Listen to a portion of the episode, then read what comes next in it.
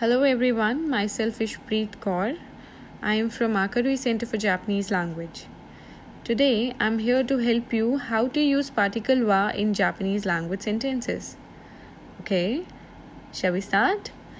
Alright, so particle wa is used to highlight a noun or a topic of a sentence.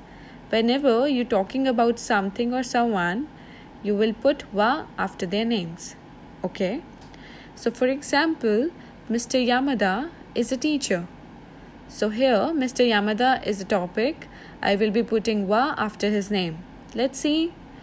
Yamada san wa sensei desu.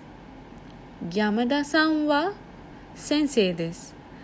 So, since Mr. Yamada is the topic of the sentence, I have put wa after his name.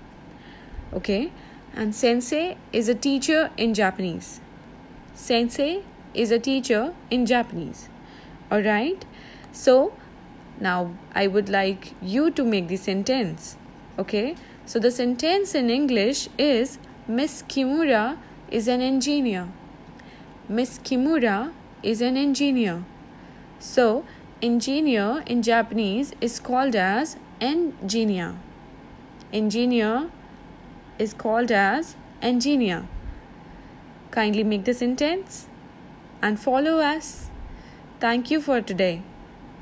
ありがとうございました。また会いましょう。